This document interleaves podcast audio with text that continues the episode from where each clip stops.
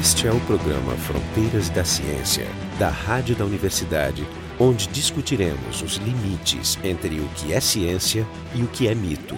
Um filme de ficção científica normalmente é algo que é um meio termo entre uma comédia, um romance, um drama e um documentário, o que permite uma certa licença artística. Licença artística é uma palavra bonita para dizer que eu vou errar da física e nas outras ciências. O Interestelar ele tem uma novidade que ele tenta colocar muita ciência e muita ciência de ponta. E aí os riscos de exagero e de erro são maiores. Então, hoje no Fronteiras da Ciência, que a gente está gravando ao vivo aqui na FURG, em Rio Grande, eu, Jefferson Arenzon, do Instituto de Física da URGS, e o Jorge Kilfield, da Biofísica da URGS, e mais 60 pessoas, vamos gravar hoje então sobre esse filme de ficção científica, o, o Interestelar. Então, o filme, em resumo, ele trata de uma distopia que se passa num futuro não muito distante de hoje, onde as plantações foram dizimadas e a humanidade está passando fome e, e, diminuiu muito em, em, número. E trata então de um grupo de pessoas que descobre a NASA escondida num galpão e a NASA tem esse projeto de tentar achar uma nova moradia para a humanidade. Então, alguns anos antes, eles localizaram um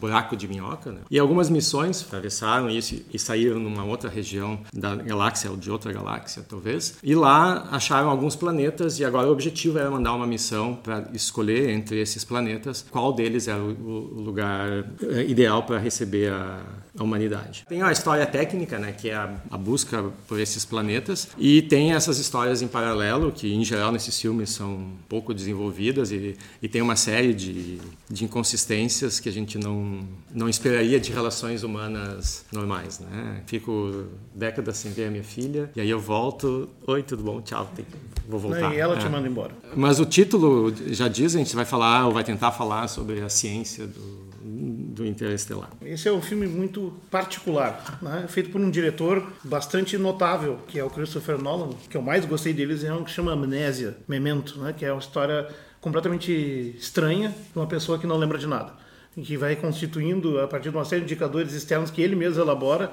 né, uma interpretação para o, para o que, que ele é e o que ele está fazendo. Ele está envolvido uma série de crimes e tal. E também fez um outro chamado Insônia, olha os nomes dos temas, né? Amnésia, Insônia, né? Depressão, ansiedade, esquizofrenia.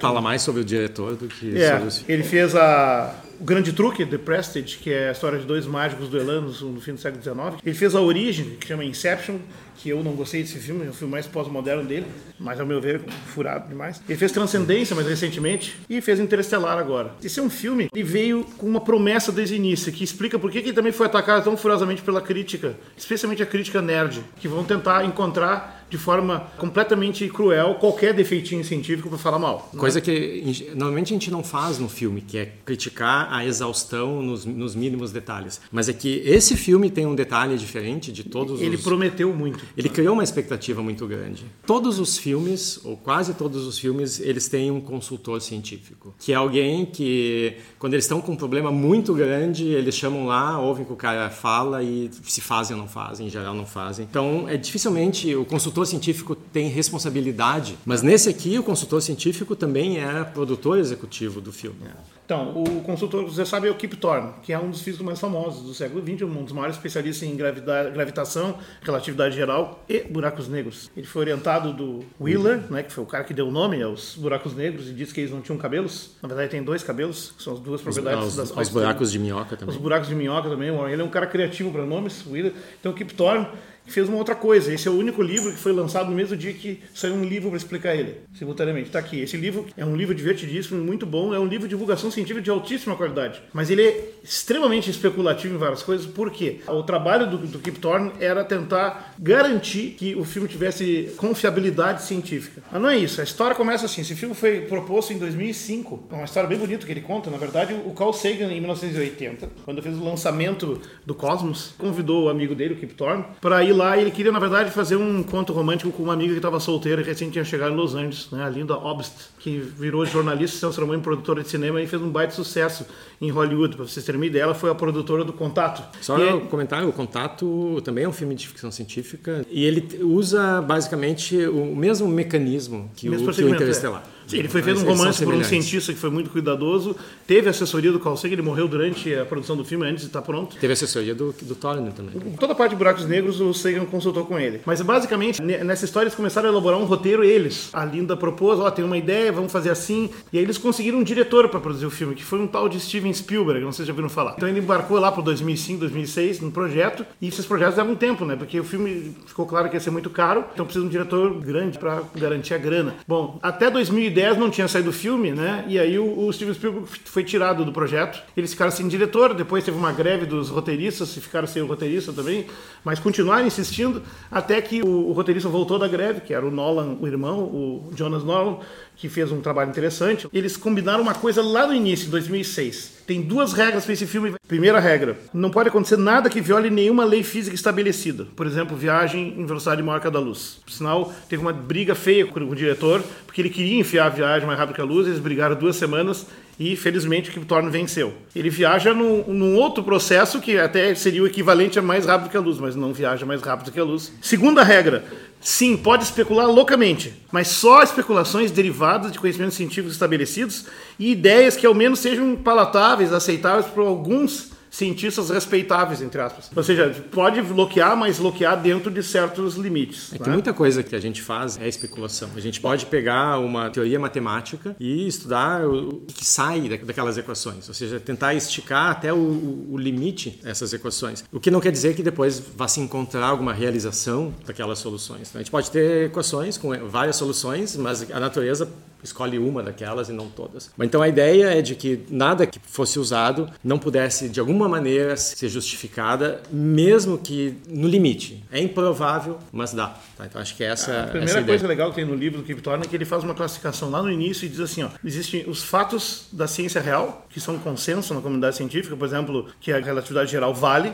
e que buracos negros existem, que selos de nêutrons existem e púlsares existem. Então, esses são fatos, a gente chama de verdades. Aí existem chutes educados. Quando tu pega esses fatos, essas teorias e extrapola um pouquinho, nada muito radical. E o terceiro livro é especulação, é quando tu faz um chute bem longo, mas ainda derivado daquilo. Essas três coisas são aceitáveis. Quando tu tá falando de ficção científica, então tu pode trabalhar à vontade entre o chute instrumentado e a especulação à vontade. O que não pode é o quarto nível, que seria bullshit, ou seja, bobagem.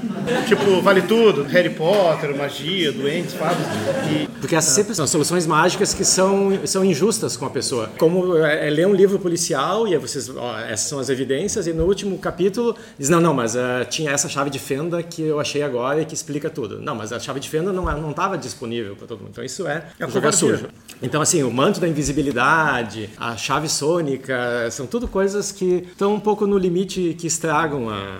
A chave sônica do Dr. Who está é. entre, entre especulação e bullshit. É. Mas é ficção. Mas o Dr. Who é uma coisa separada é, e pode. Dr. Who é uma é. coisa séria e nós gostamos. Se alguém falar mal, a gente pega na saída. Então eles fizeram esse projeto e no fim embarcou o Nolan, o irmão, né? E aí o Kip Thorne foi para cima dele e diz: Ó, oh, mas tem esses dois critérios, nós acertamos lá atrás. Tá valendo? Aí o Chris Nolan disse: Vamos ver, se, se alguma coisa que tu não gostar, eu te autorizo a falar mal de mim. Ou seja, ele mandou o cara se catar, mas elegantemente eles conseguiram ir trabalhando junto nos dois anos e meio, três que fizeram o filme, e o filme ficou com um resultado muito bom. Exatamente porque ele tinha um papel maior do que só consultor. É, ele estava um junto é. na produção, ele ajudou a elaborar as ideias, tá? mas ele fez duas coisas. Primeiro, ele conseguiu deter as coisas mais graves. Por exemplo, a viagem mais rápida a luz não rolou. Mas ele fez uma outra coisa. Quando ele não conseguia convencer o cara e ia ter algo estranho na história, ele ia para casa estudar para ver se tinha como justificar aquilo. Essa é a origem desse livro. São os sofrimentos durante dois anos e meio do Kip Thorne para tentar explicar o que o outro acabou forçando rolar na história. E aliás, um filme que sai com um livro para explicar, alguém vai dizer, eu acho que isso é um marco. Se um filme fizer as pessoas lerem um livro e um livro de física, maravilhoso. Até o Michio Okaku, né, aquele divulgador científico físico também, ele disse que esse filme pode ter lançado um novo padrão de cinema, um cinema que não é documentário, que é uma coisa explicativa e tal, uma, tem drama, tem mistério, tem ação, tem grandes imagens, produção, música, é uma super produção em todos os sentidos, com história, drama, né? mas ele tem verossimilhança científica. Então isso não é uma coisa comum, é uma coisa nova. E o, o mais legal é que o que tem mais verossimilhança científica de todas as coisas ali é a, as questões da relatividade, que é o que o Kip Thorne conseguiu intervir, não deixando quase nenhum parafuso solto. Que eu acho legal porque o filme acaba sendo uma homenagem ao centenário à relatividade geral. Isso é uma coisa bacana, que essa é uma grande teoria que foi muito arrojada, levou 50 anos para ser demonstrada e 100 anos para virar realidade. Alguns com, pontos com... da relatividade foram demonstrados logo na sequência. Sim, o, 4, 5 anos do, depois. No caso do é. trânsito de Mercúrio, mas aquela medida dos relógios em Harvard, que eles colocaram o relógio do Rosbauer numa torre de 57 metros, um embaixo, outro em cima, e mediram a diferença de milésimos de segundo entre os dois, coerentes com a distância até o centro da Terra, batendo exatamente uma precisão enorme com a teoria. Não, Foi a primeira demonstração, depois é. teve outros com foguetes em órbita,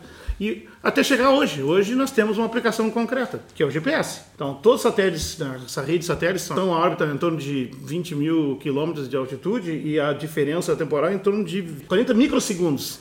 Ou seja, o tempo passa 40 microsegundos mais rápido lá do que aqui na Terra. Então, na verdade, quando ele manda um sinal num determinado tempo, ele subtrai esse tempo e envia o sinal para e essa conta é fundamental. Se não tiver essa correção, tu não tem a precisão de 10 metros, que é a precisão média de um GPS. O GPS é um sistema que reconhece, utiliza e corrige a partir dos dados reais da relatividade geral. Então ele é uma prova diária, ou seja, é uma tecnologia derivada de um conhecimento demonstrado. Só queria fazer um comentário voltar atrás, que além do livro, o, o Tony publicou pelo menos uns dois artigos que eu, que eu tenho conhecimento. Os dois artigos são com o pessoal da companhia que fez a parte de simulação e análise gráfica do, do filme, onde ele dá diferentes graus de detalhes sobre as equações, mas uh, uma das tecnologias derivadas do filme é um software. Quando vocês estudam ótica, por exemplo, tem as leis que dizem como os raios de luz andam, como eles refletem, e, dependendo das propriedades físicas da, da superfície ou da interface entre dois meios, esses raios vão desviando e vão se espalhando, etc. E com isso, a gente pode gerar como uma superfície ou um conjunto de objetos seria visto por um observador. Bom, tudo isso supõe propriedades sobre os raios, mas acontece num espaço euclidiano. O que, que acontece se esses raios não andarem em linha reta? O que, que acontece se, se esses raios andarem por caminhos curvos que são basicamente as retas desse espaço? Então eles tiveram que desenvolver toda uma tecnologia para fazer esse traçamento de raios que serve para renderizar, para pegar uma, uma estrutura, um esqueleto e colocar uma, uma textura. E ao fazer isso, eles descobriram física nova. Acho que esse talvez tenha sido o primeiro filme onde a tecnologia desenvolvida avançou a ciência e foi publicada. O problema era exatamente o buraco negro. É. Todas as imagens de buraco negro na cinematografia anterior eram tiradas diretamente dos desenhinhos dos livros que mostram uma membrana encurvada, é, inclusive no filme da Disney. Não é verdade que todas as representações anteriores fossem essa superfície bidimensional embebida num espaço tridimensional. É. Tem uns autores franceses que fizeram simulações de buracos negros e vendo como aquele disco de acreção, como, é, como ele podia ser visualizado. Esse primeiro trabalho acho que é de, do, do fim dos anos 70, 79, eu acho que é Lumineo. Sim, Mas eles desenvolveram um software muito mais sofisticado para conseguir fazer isso e criar alguma coisa que fosse agradável e compreensível de ser vista. E uma outra característica desse filme é que, embora outros filmes de ficção científica pudessem ser usados nesse sentido, o Interestelar ele é o filme ideal para ser usado em aula. Então, num curso sobre sobre relatividade, aquilo ali é material para ser discutido um semestre inteiro. Né? Vocês podem ir ao ponto de estudar o detalhe das equações da relatividade geral e as soluções e por que, que a solução encontrada no filme é boa ou ruim. Ou ficar no nível mais superficial e discutir a plausibilidade das coisas que, que acontecem no filme. Né? Então, eu acho que o filme ele introduz ou explora uma série de conceitos de física que são, se não recorrentes, mas que já estrelaram em, outros filmes. Então aqui se fala de buraco de minhoca, de, de buraco negro, de mais dimensões além das, das três, se fala em viagem no tempo, hiperespaço. Então tem uma série de conceitos que foram explorados certamente de uma maneira que a gente nunca viu em nenhum outro filme de ficção científica. Ah, esse, nesse filme se despejou uma quantidade enorme de informação nova. Isso isso é uma ousadia, é um risco enorme, inclusive. Em geral, ficção científica raramente tem um desenvolvimento muito profundo dos personagens. Em geral, o, o personagem principal da ficção científica é, é o evento, a estranheza do negócio, a novidade, o encanto com aquilo. Mas é, é a ciência. é, a, a, ciência, é personagem a ciência normalmente é no filme. Existem exceções, por exemplo, Alien. Alien é um filme perfeito e dosado em todos os níveis. Contato um pouco, 2001 bem menos, porque ali de fato o personagem é a ciência, mas ao mesmo tempo o mistério, enfim, tem, tem vários. aliás, 2001, melhor filme de todos os tempos. Também a inspiração do Nolan, também a inspiração do Kip Thorne. É, não só a inspiração, o, o Interstellar ele fez uma homenagem ao, ao 2001, que na, na, versão original do, do, 2001, a intenção deles é que a, a, nave fosse até Saturno. O problema de colocar Saturno num filme de 1967, 66 ali, é como é que a gente vai fazer os anéis. É, não tinha como fazer decentemente os anéis, então se passa em Júpiter. Mas então no Interstellar, o, esse buraco de minhoca que eles detectaram, ele está na órbita de Saturno. O, evidentemente foi muito difícil fazer todas aquelas imagens, mas esse é um outro filme que tem um outro diferencial. As naves não foram feitas em CGI, em computação gráfica. Elas foram realmente feitas em maquetes grandes e cenários inteiros, gigantescos, né? Mas depois tu tinha que renderizar todas as cenas do buraco do, do Gargantua, né? Do super buraco negro massivo, em altíssima resolução. Isso sim levou muitas dezenas, centenas de horas, na verdade mais de 100 horas de computação gráfica. Com um detalhe, aquelas cenas que foram usadas no filme foram escolhidas entre muitas versões. Por exemplo, nas primeiras simulações, o buraco negro emitia muito mais luz, não dá para ver nenhum detalhe, era feio. Então tu tem que encontrar uma forma de deixar ele um pouco mais bonito. Então os caras foram ajustando, não, aí fica muito apagado, assim mais ou menos, assim parece o, sei lá, o Mickey. Não, foram tentando todas as combinações até achar mais bonita. E aí entregaram e disse, que, que é a versão mais bonita. Aí ele olhou, tá, mas isso não bate com as contas. Aí ele ia lá estudar em casa e vinha com uma explicação, tá, se for tal, tal, tal, vai ter. É, porque nesse caso são dois problemas. A luz, essa que o Jorge fala, não é do buraco negro, porque do buraco negro não sai luz, mas é do que se chama o disco de acreção, Exato. que é essa massa que fica girando e se dirigindo para o buraco negro. Então, a gente tem três planetas que giram ao redor de um buraco negro. E as cenas, depois que eles chegam ali, se passam na superfície desses planetas e a gente consegue ver o que está acontecendo. Então, significa que alguma luz ilumina aquela cena. Então, tem a questão de onde vem essa luz. Essa matéria que está no, no disco de acreção, ela, pelo movimento, por, pela radiação, etc., ela esquenta muito. Então tinha o problema de que não podia ser demais. Primeiro, porque ia ser algo brilhante, muito brilhante, não daria para distinguir nada. Segundo, que quando o astronauta saísse, né, ele entrou pelo buraco de minhoca e saiu pelo buraco negro, se a radiação fosse muito alta, acabava com ele. Então tinha que ser pouca luz para fosse visível, mas suficiente para iluminar os planetas e não muito alta para fritar o cara quando ele passasse. Ele achou uma explicação. Bom, bastaria que essa, esse disco de acreção não fosse alimentado, então que não tivessem novas estrelas sendo acrescentadas já há um certo tempo, que ele calcula lá, um milhão de anos, e que a taxa de massa que estava sendo puxada para o buraco negro fosse pouca. Então, isso é um exemplo de solução ad hoc que o Tony achou para justificar o que, por razões estéticas e cinematográficas, foi escolhido pelo diretor. E, na verdade, o mais fascinante de tudo é o seguinte: alguém perguntar por que, que o cara está com problema na Terra com umas plantações de uns troços lá e tem que pegar um buraco de minhoca e ir para outra galáxia se tem um monte de planetas na nossa. E ainda mais planetas em órbita de um buraco negro, se tem tantos em torno de estrelas. Isso são questões difíceis de explicar. E, e obviamente, o filme não pode querer começa... explicar tudo que ele faz. Por exemplo, ele teve que ajustar, colocar um planeta bem pertinho e produzir aquele efeito de uma hora equivale a sete anos, tempo do relógio da nave que está longe, ou seja, na Terra. Foi uma decisão do Nolan. Ele disse, vai ser assim. Aí o cara foi para casa fazer as contas e chegou a uma conclusão que obrigou a esse buraco de minhoca levar para outra galáxia. Pela seguinte razão: isso não seria possível com um buraco negro típico estelar ou de dezenas ou centenas até milhares de estrelas de massa. Nem sequer no super buraco negro do centro da nossa galáxia tem 4,1 milhões de massas solares. Para poder ter um planeta tão perto, com aquelas propriedades, ele precisava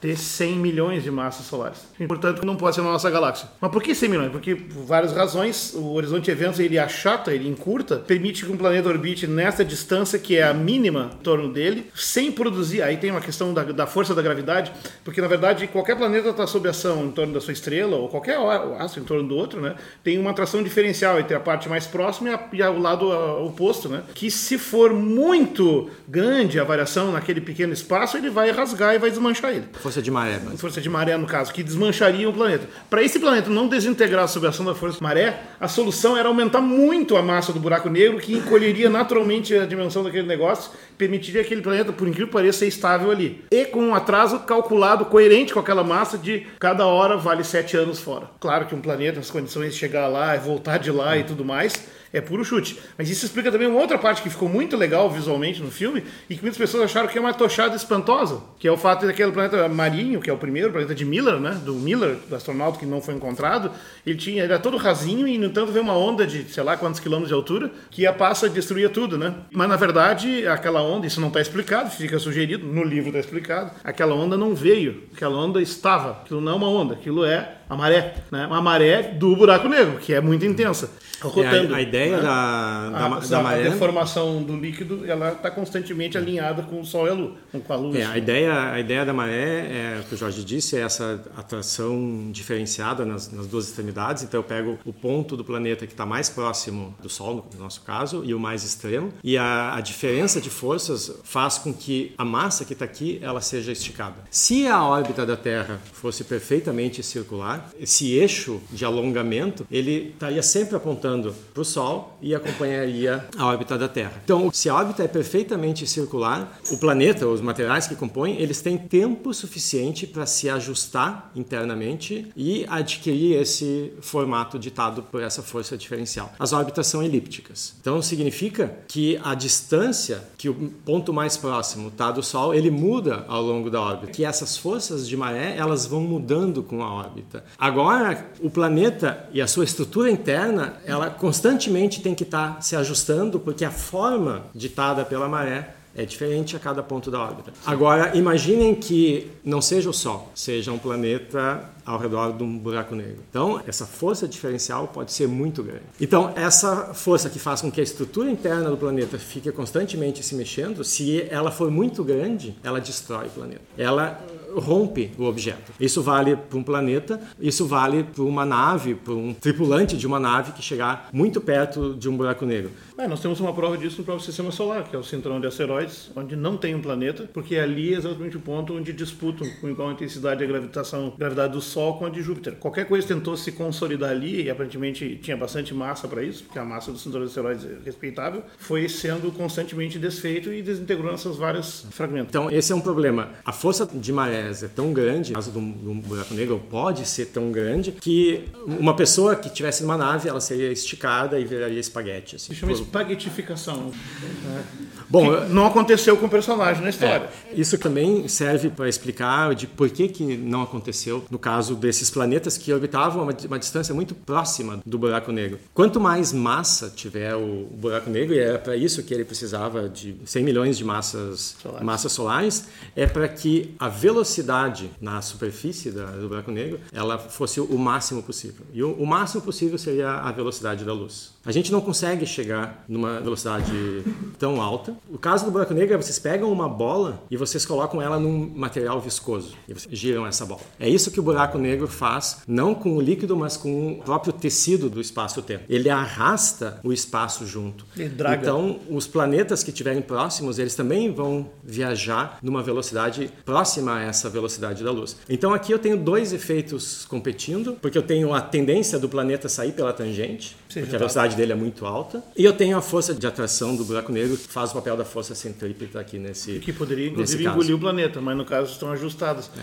Então, aquele ajuste de massa serviu para resolver todos esses problemas ao mesmo tempo. Esses dois é efeitos acabam se cancelando na, proximidade do, do buraco negro quando a velocidade é próxima à velocidade da luz, e isso diminui os efeitos de maré. Então, ele precisava de um buraco negro desse tamanho para não ter os efeitos de maré que destruiriam o planeta. Então, a força de maré é grande o suficiente para produzir aquelas ondas gigantes, mas não é grande demais que desmanchasse os, os planetas. Por causa disso, o efeito de maré é atenuado, eles conseguem chegar muito mais próximos, que também eles precisavam para justificar o efeito de dilatação temporal que o Nolan exigiu. Ele precisava que aqueles astronautas que passaram algumas horas naquele planeta, que na Terra tivessem passado. É, ele levou umas três horas para voltar, né? E ao voltar tinha se passado 23 anos. Apesar da maquiagem do astronauta ficou não convencer muito, os filmezinhos com a família convenceram. Que foi um dos pontos altos do drama da história, porque é horrível para quem tem filhos ou, ou qualquer pessoa, né? Passar algumas horas e voltar e a tua família toda passou tudo isso, né?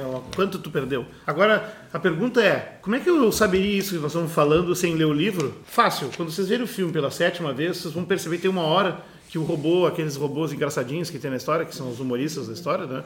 o TARS, ele menciona que a órbita tem um bilhão de quilômetros né? e ele leva uma hora para dar uma órbita completa dele. Então, se fizer as contas, dá em torno da próxima velocidade da luz que eles estão realmente orbitando, que é o limite. Ou seja, o filme trabalha todo no limite e tem uma razão, mas e o resto da história? Porque quando tu vai construir uma história, tem que encontrar uma narrativa. Uma narrativa tem que ter um eixo, um drama. No caso, uma história que começa estranha, aparentemente mística, mas com um homem racional tentando educar a filha para ter uma mente lógica e racional. Então ela alega ter um fantasma derrubando objetos no quarto dela. E aí depois ele até vai e acaba vendo evidências desse tal fantasma sem ficar muito perturbado no início, mas depois dando ligação. A explicação vai ser dada no final, é claro, fazendo que a história tenha sentido. A questão é que isso queria o chamado paradoxo do zíper da bota, né? o bootstrap, o paradoxo do fechamento, né? porque na verdade ele vai até o futuro, depois ele vai se comunicar com o passado, mas que, como é que é isso? É, o bootstrap, né? na verdade, a analogia é como é que eu me levanto puxando a bota. Puxando a, pela alça das minhas botas. Né? Mas o. É, é, na verdade eles receberam uma ajudinha. Aquele buraco de minhoca no lugar certo,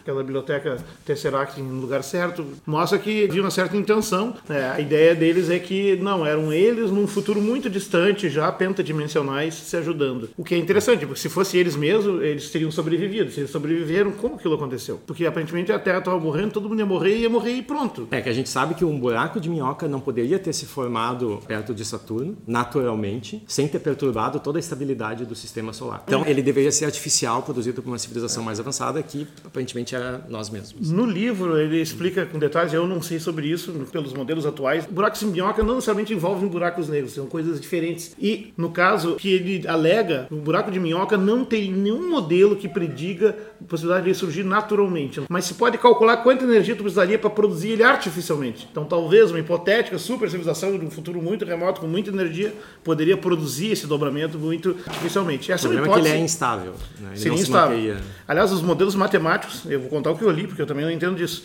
Ele pode ser surgido com ajuda, então, de uma enorme energia para iniciar o processo e tem que ser ancorado na outra extremidade com a ajuda de uma coisa chamada matéria exótica, que não é matéria escura, que não é antimatéria, não é nada, é matéria exótica, que deve ser o que eles salpicaram ali para o Como... Como eu não sei. A ideia é que o buraco de minhoca ele é instável e ele se fecha. Então eu Exato. preciso alguma coisa que mantenha ele, ele aberto, que produza uma pressão negativa. Então, seria uma pressão negativa. que manteria as paredes do, do buraco de minhoca aberto. Por exemplo, quando tu faz aquela representação bidimensional, para simplificar, da membrana, que seria o, a superfície riemanniana do nosso universo, quando tu tem um objeto como um Sol, um planeta, tu tem uma curvatura para dentro, a pergunta que cabe é assim, isso é legal, o que torna deixa isso tão claro, eu nunca tinha lido tão claro. Ele diz assim, ok, a membrana se curva com o peso do corpo. Se curva para onde? Dentro do que, que ela está se curvando? Aliás, o buraco negro do Disney era isso aí, né? Aquela imagem, como ele diz, aquele buraco negro lá jamais seria visível de forma nenhuma. Ele é uma concepção simplificada bidimensional para botar num livro e virou um desenho da Disney. Mas tudo bem. A questão é que é, ele se curva para dentro do chamado bulk em inglês, o vulco, o vulto, ou seja, digamos a massa intermediária, cuja tradução em português seria hiperespaço. Seria um espaço fora da brana. Brana seria as dimensões que compõem o nosso espaço real, as quatro dimensões. Então aquela seria uma quinta dimensão. Então ele se curva dessa forma. E ela é real. E ela é real e demonstrada. Um outro experimento que demonstrou a relatividade muito bem, Risenthal e Shapiro, 1976 os caras usaram o sinal de rádio da Viking em diferentes posições em relação à Terra e pegaram o sinal de rádio vindo assim com o Sol aqui ou aqui e em diferentes posições mais perto do Sol, até passando quase rasante ao Sol. Aí tu esperaria assim, né? Conforme a posição, né? A distância, tu sabe a distância exata para calcular isso. Então você, pega a distância. Uma das características interessantes é que o raio de luz que vem passando perto do Sol, ele atrasa em relação àquele outro. Calculando com a precisão do sinal de rádio em 76, ele descobriu que ele viaja 50 km a mais do que ele deveria pela mecânica clássica newtoniana. Onde estão esses 50 quilômetros? É o poço do Sol. Ele desceu e subiu. Na verdade, dá para calcular esse círculo lá, dessa proximidade lá, dá uns 50 e 100 quilômetros é, de variação. Ou seja, é uma demonstração física, em 76, de que, de fato, o espaço se curva. Se curva para onde? Sei lá, para o hiperespaço. Ou seja, ou seja, a gente não tem acesso a isso, é uma dimensão que a gente não experimenta, tanto quanto a realidade quântica, que a gente também não experimenta, que permite dizer tantas bobagens sobre o mundo quântico. Agora vai começar uma nova pseudociência, que é a pseudociência do hiperespaço. Ainda não começou, né? Mas eu espero não estar sugerindo nada. É, essa é uma, é uma dimensão de embebimento, assim. É como se as dimensões que a gente tem acesso tivessem embebidas numa dimensão extra e que deve ter alguma solução da relatividade geral de onde sai isso. Ah, eu, pessoalmente, não faço a menor ideia. É, nós não. Certamente. Aliás, tem vários modelos que vão para mais dimensões. Sexta, sétima, vai até 11, né? Segundo teoria de cordas. Então o negócio pode. É, seis estão colapsados, enfim. Escolha as suas dimensões, mas com cinco já dá para pensar o problema. Isso tá legal, porque esse é o mínimo para pensar o problema dessa forma. Eu acho que um dos grandes méritos do filme, então, é, é esse de apresentar esse coquetel de diferentes aspectos de, de diversas ciências e permitir, já que ele não justifica todas as soluções encontradas, é, é esse jogo de que a gente pode fazer, vamos tentar, que é o que o, Thorne faz nesse livro, justificar as soluções escolhidas, que faz sentido, que não faz sentido e discutir em cima disso. Esse foi o Fronteiras da Ciência. Hoje eu, o Jefferson Enzon e o Jorge Kilfield estivemos conversando aqui ao vivo com o pessoal da FURG em Rio Grande sobre o filme Interestelar. O programa Fronteiras da Ciência é um projeto do Instituto de Física da URGS. Direção técnica de Francisco Guazelli.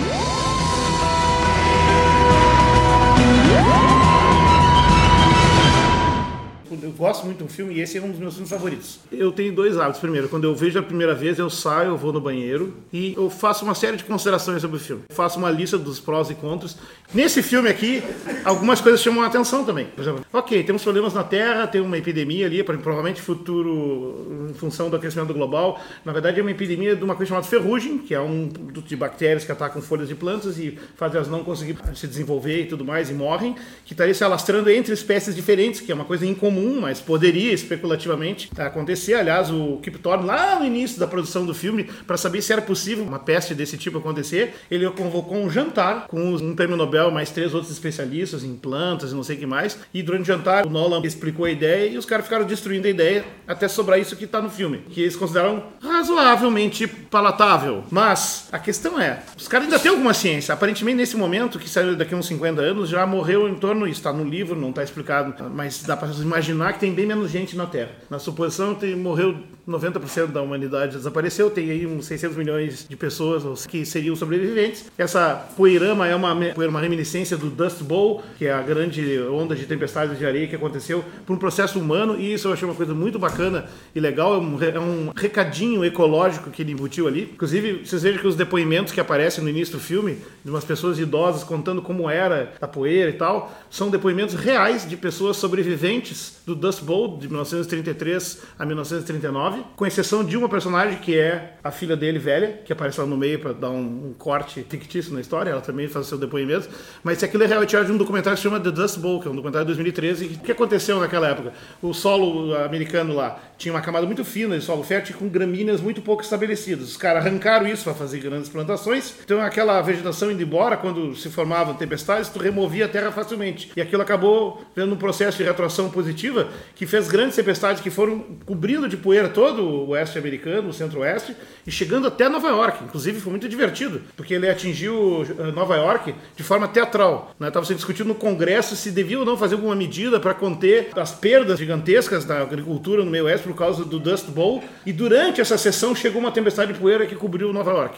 Não sei se foi produzido por algum cineasta, mas funcionou. Os caras criaram as leis de contenção de terras e tal, mudaram todo o sistema de mecanização e de irrigação e salvaram a agricultura americana. Isso foi uma destruição produzida porque o terreno é muito delicado, muito frágil. Foi rápida a destruição, foi em 20 anos. Mas ali, isso é uma coisa secundária, porque tem o aquecimento global, que não se fala, mas está embutido, e, a tal dessa peste aí. A questão é, pô, mas não tem ciência para encontrar outras alternativas, plantar outras coisas? Né? No filme aparece o fim, a última safra de quiabo. Não, não mas tem uma coisa, tem uma coisa importante que eles colocam junto com isso, é que tinha naquele mesmo tempo, e talvez isso explica por que a ciência não encontrava outras soluções, é porque a ciência naquele momento estava altamente desacreditada. Né? Eles ensinavam em, em, aula que o homem, o homem não, foi à Lua. Lua. Tá, então era um momento onde as teorias conspiratórias tinham vencido. Então, nós é. podemos então salvar o filme que nem o Kip Thorne reinterpretando isso aqui, Mas a verdade é essa, eles não, não saíram por soluções científicas. Eu fico pensando, por que não se fez mais ciência para tentar conter ou encontrar uma saída por isso? Ah, agora, junto com isso, é uma outra explicação que essa aí, o Kip Thorne se escapuliu de explicar.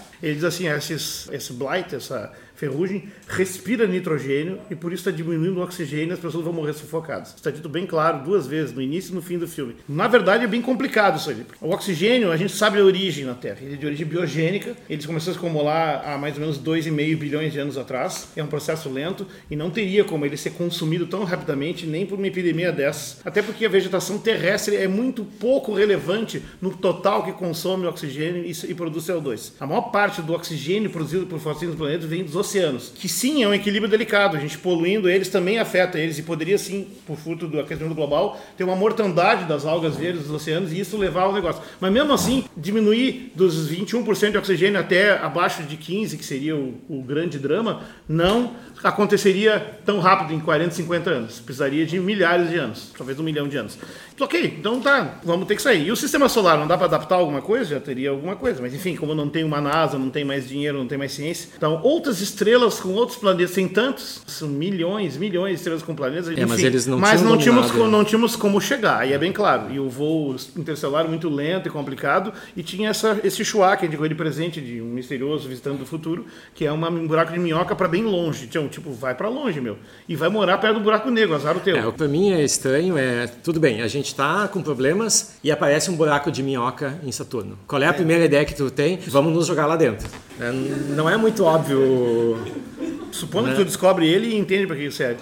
Tem mais É. probleminhas menores, por exemplo, como vocês veem no filme, a, a o milho é grão plantado nos Estados Unidos. No entanto, os personagens parecem tomando cerveja mais de uma vez. Então eu fico pensando, cerveja de milho deve dar, mas não deve ser muito bom. E a cerveja precisa de vários grãos diferentes, então não deve ter desaparecido todos. E não deve ser uma cerveja de 50 anos antes, que a cerveja não dura tanto. São mistérios assim que ficam abertos. Problemas científicos não resolvidos, por exemplo, eles não resolveram o voo espacial de velocidade muito maior, no entanto a criogenia está resolvida. A criogenia é fascinante como hipótese, mas ela não está, está longe de ser resolvida. Né? Congelar uma pessoa dessa forma, como está sugerindo no filme, com suspensão completa, ainda é ficção científica mesmo. A gente sabe fazer isso com alguns animais, que têm adaptações para isso. A gente já sabe até os princípios, mas assim, para adaptar para humanos, não é assim tão trivial. É, outro problema que tem é eles têm alguns problemas técnicos, teóricos, que, bom, que é um dos grandes problemas da física hoje, que é a unificação da quântica e da relatividade. Mas lá no futuro eles já resolveram todos esses problemas. Então eles vão passar, né, nós no futuro passamos essa informação. E como ele passa, é é o tal fantasma que aparece no quarto da menina, passa essa informação. Eu não sei qual é a quantidade de informação. Ele, ele diz que são os dados necessários para completar a teoria que o pai dela trabalhava. Ele passa esses dados por código Morse. Mas É, mas assim, qual é a quantidade de informação que Ah. ele precisa passar? Aí eu discordo de ti. Acontece que ele estava familiarizado com a teoria e, na verdade, o que faltava para completar as equações era compreender algumas constantes. Então talvez não fosse muitos dados. Ele podia dar alguns números. Tipo, como é que é a constante? Aquelas que aparecem nas equações Q, G, C. Não, se ele tiver que passar por código Morse, faltou um 2, é fácil. É verdade, mas ele pode tentar várias vezes, passa, digita acho cinco vezes cada isso, um e é. vê ah, o número que repete mais vezes. Então, faz um checksum manual lá. né? Se tu vai realmente comunicar por gravidade com o relógio da tua filha através do tempo do outro lado do, do universo, já tá bom. Todo o resto é menor, né? E como você tem a parte também assim que beira o brega, né? Onde a- aí o drama toma conta, né? Que só tem a gravidade é a única das quatro forças fundamentais que atravessa as branas, né, através do hiperespaço. De fato, essa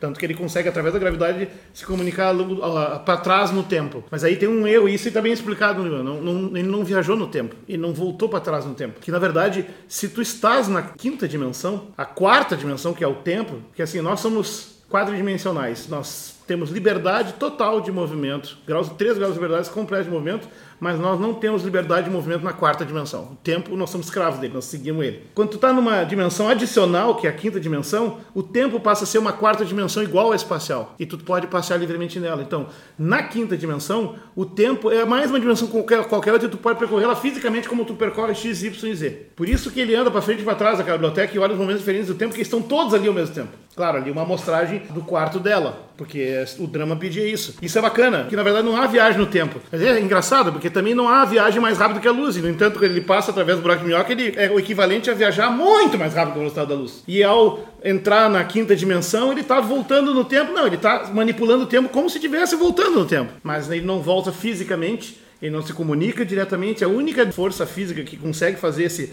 trânsito real é a gravidade. E segundo a atriz também, o amor. Que é um momento assim onde a coisa beirou o nível Paulo Coelho ali de drama. né? Isso, isso acabou amarrando bem. E todos os papéis importantes, eles são interligados. Tem essas quatro pessoas, que é o cientista que está desenvolvendo a teoria, a filha dele, que vai ser a namorada do astronauta, que é pai Que da menina que vai completar a teoria que o velhinho estava fazendo. Sendo, Então, sendo que o velhinho despacha a filha e adota a outra como assistente. Ele é, muito vivo, aquele velho. Michael Caine. as, né? essas- as relações acontecem num grupo pequeno e todas as relações possíveis, eu, eu super. O que faz um grande filme, que isso fica bacana. São as, como as histórias da mitologia. É tão improvável que fica legal. É, porque realmente é uma história de novela mesmo.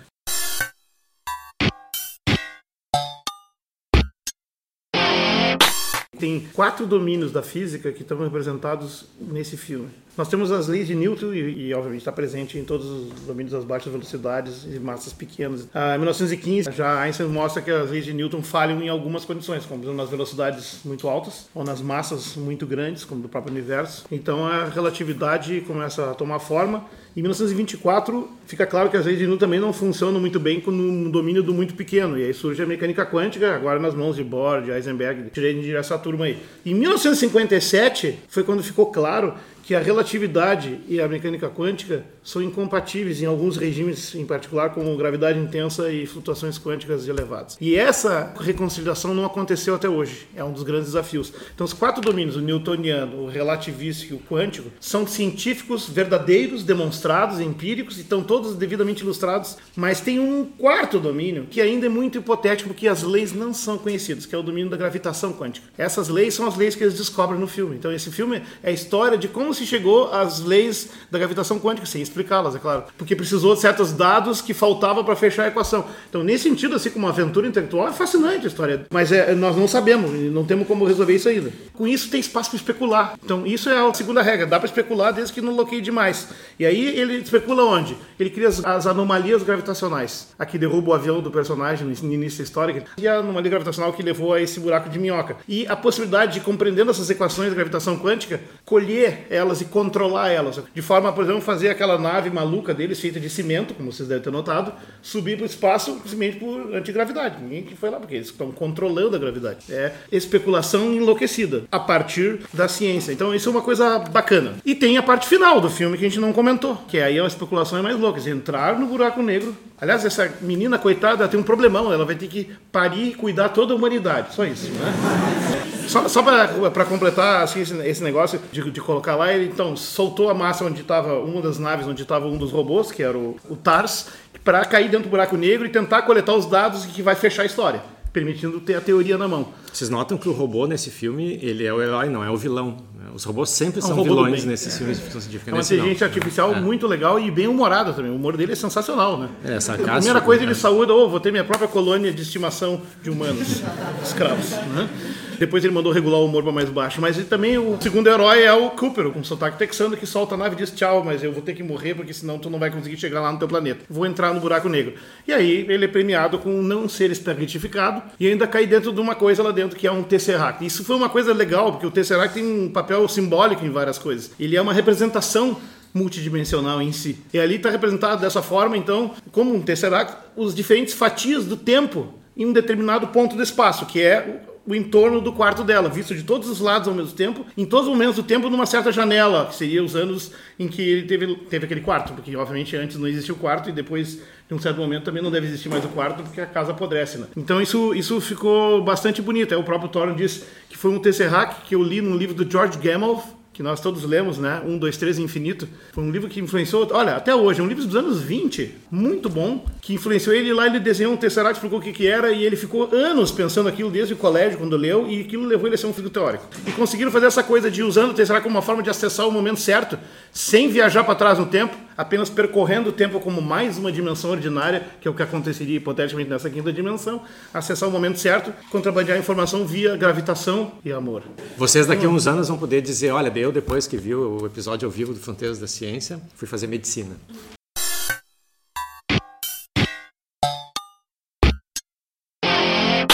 Segundo Thorne, a morte de espaguetificação acontece para alguém que está uma trajetória rumo à singularidade do buraco negro. Tá? Mas trajetórias transversais a ele não necessariamente. Tem vários tipos de buracos negros. Tem Claro. buracos negros que têm rotação e buracos negros que não têm rotação. No caso dele ter rotação, ao invés de ter uma singularidade, a singularidade ela tem a forma de um anel. Então, a minha interpretação é que em princípio tu pode passar pelo meio e nesse eixo as forças se anulam.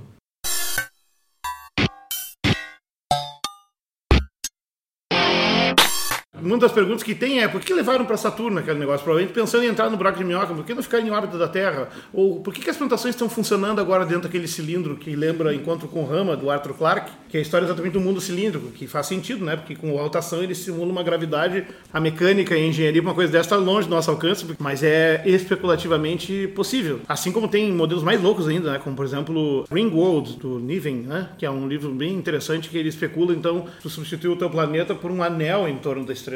Esse anel, então, orbitaria capturando toda a energia solar que esse setor, essa secção do anel, que tem uma área muito maior que o disco do planeta, né? Portanto, passaria a ser uma civilização com um nível de manipulação energética e engenharia outro. Ah, tem os problemas mecânicos num troço desse. Tudo que gira deforma. Enfim, o Ringworld, na verdade, ele fez uma primeira edição, foi destruído pela crítica, pelos colegas físicos, e usando as críticas, reescreveu o livro três vezes. Não precisa ser uma superfície rígida, né? Pode ter um, um é. anel, uma superfície de Dyson, mas ela pode ser feita por placas e... É, o caso extremo é quando o anel se transforma numa esfera inteira para coletar 100% da, estrela, da energia da estrela e encapsular ela numa bola que é chamada esfera de Dyson que na verdade é um modelo que foi produzido por Bernal nos anos 20. Se existir super civilizações capazes de construir uma maluquice tão grande, elas vão esconder a sua estrela. Tu não vai ver ela, então tu não vai encontrar essa civilização. Como é que tu vai poder detectar ela? E aí uma das hipóteses que tem é, bom, tu pode procurar elas no infravermelho, porque essa bola vai emitir. Mas enfim, nós estamos falando de uma civilização do tipo 2, no Kardashev, que é uma outra classificação. Quanto à energia máxima que uma civilização poderia na ficção, que na é ficção, isso aí são modelos de astrobiologia, né? As civilizações se dividem em tipo 1, 2 e 3. Tipo 1 é capaz de utilizar toda a energia do seu planeta, tudo que toda a energia solar chega na superfície, na seção de corte do seu planeta, naquela distância da sua estrela mãe. Tipo 2 é que utiliza toda a energia da sua estrela, então tem que encapsular numa esfera de Dyson do tipo 3, acreditem, mas aqui usa toda a energia da sua galáxia. Nós já somos uma civilização do tipo 056, uma coisa assim. Assim pelo que a gente produz com energia nuclear e outros. Então nós estamos assim, talvez cheguemos a 1. Acho que 2 é um pouco mais complicado porque não vai ter matéria-prima.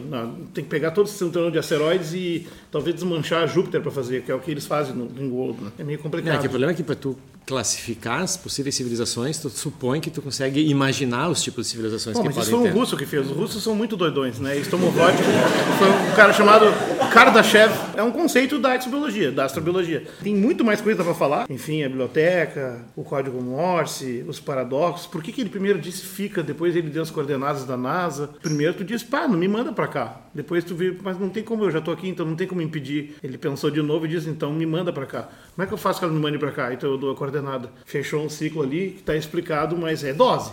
Viagem no tempo é divertidíssimo, são as minhas histórias favoritas, mas elas têm todo esse problema lógico. Né?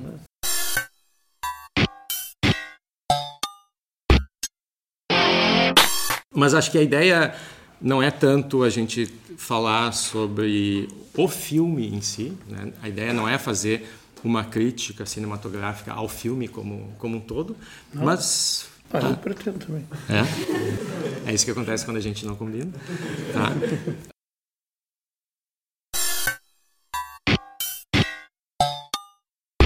Tu vai contar uma história para humanos, tu tem que ancorar em humanos. A não ser que tu opte por fazer pela estranheza. Aí eu cito um dos melhores filmes para mim também, que é Solaris, que é um filme muito estranho. Ele foi refilmado com o George Clooney recentemente e eles estragaram 90% da história. Mas a, a história original, que foi filmada pelo Andrei Tarkovsky nos anos 70, e que tem uma música muito similar a esse filme, que é uma música alta, intensa, órgão. Tem horas que a música é tão alta não entende o que os caras estão falando, mas dá para não entender mesmo, porque até num dos trailers de gozação diz que Hans Zimmer, o autor, caiu no sono em cima do teclado do órgão, e por isso a música ficou tão alta naquela hora.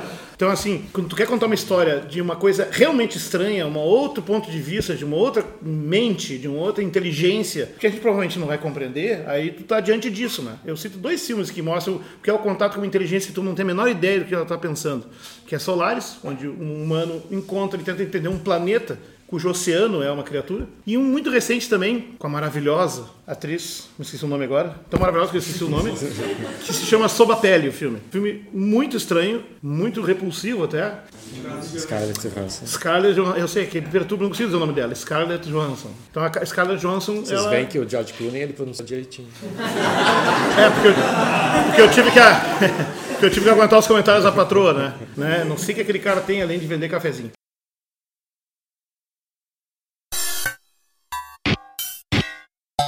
Eu tenho dois hábitos. Primeiro, quando eu vejo a primeira vez, eu saio, eu vou no banheiro e eu faço uma série de considerações sobre o filme. Né? Eu faço uma lista dos prós e contras e geralmente, não sei como funciona assim, né? Por exemplo, quando eu vi pela primeira vez Matrix, Eu precisei só essa mijada para entender que o filme era uma bosta. Né? Sabe, nós vamos cortar o palavrão depois, porque realmente aquela explicação da pilha foi feita por uma criança de 12 anos. Então, se o negócio era botar civilizações inteiras com essa mente controlada para produzir energia do cérebro, por que não faz uma civilização de vacas com campo verde. É bem mais fácil que uma cidade com policiais, aviões e, assaltos. Sim, porque pela primeira lei da termodinâmica, é, a é, pessoa não vai produzir mais energia do que tu vai dar para manter ela viva. Matrix né? é completamente então... inconsistente de qualquer forma, embora as lutinhas foram legais, tudo.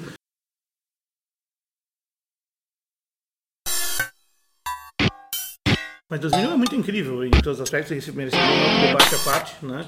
Como o feito da solução também foi muito bem assessorado, é todo cuidadoso com a questão da gravidade, com os movimentos, e é um dos únicos três ou quatro filmes de toda a história do cinema em que no vácuo não tem som. Né? Porque a gente vê filme o tempo todo, BUM! Né? Uma coisa incrível. E no Interestelar, né? eu não lembro se tem alguma não, cena. Não, é, eles tomam cuidado, especialmente é. a cena final lá do Airlock, onde o maior cientista de todos os tempos que foi para lá, o Dr. Man, ele não liga para airlocks e aí explode ejetado no espaço em silêncio. Ficou perfeito o negócio. Porque não tem muitas cenas desse tipo no espaço, a não ser as da nave de longe, né? Então deixa eu fazer o, o encerramento. Hum, mas deixa eu ler o poema do velho no final aqui. Né? Não, vou terminar sem um toque de. Porque tá bacana aquele poema lido pelo. Na verdade, a minha cena favorita é o lançamento do foguete lá no, no início né? Que aquele drama, o cara indo embora, desesperado porque deixou a filha, e a contagem regressiva acontecendo, e tudo, tudo ao mesmo tempo, e o Michael Caine com aquela voz dela, né? lendo esse problema que Eu tá... gosto da cena onde ele diz: olhem aquelas montanhas, não são montanhas, são ondas. É ele, ele, gosta de ação, eu gosto de emoção. Ah, o problema é a tradução daquele poema, que está na legenda do filme, é de chorar, e as traduções da internet quase todas são ruins, então eu fiz a minha, que é pior, mas é que eu vou ler. Né? Não entres, é, isso é Dylan Thomas, é um poema no 52, né? Não entres docilmente nessa noite serena, porque a velhice arde e delira ao cair do dia. Odeia, odeia a morte de toda luz. Ainda que os sábios, ao morrer, soubessem que a escuridão é certa, porque suas palavras já não parem mais centelhas. Não entres docilmente nessa noite calma. Os bons que após o último aceno choram pela alvura, seus frágeis feitos dançaram no verde da Bahia, odeia, odeia a morte de toda luz. Loucas, não consigo ler minha letra. Homens graves, homens graves moribundos que vêm com cegante visão, cegos olhos refugindo como meteoros, se alegram, odeia, odeia a morte de toda luz. E tu, meu Pai, lá na triste altura, amaldiçoa, abençoa-me com tuas lágrimas amargas, eu suplico. Não entres docilmente nessa noite, odeia, odeia a luz que ora morre. Bom, vocês vão ter uma segunda palestra agora que vai discutir e interpretar o, o poema. O poema. Não, esse eu nunca faço.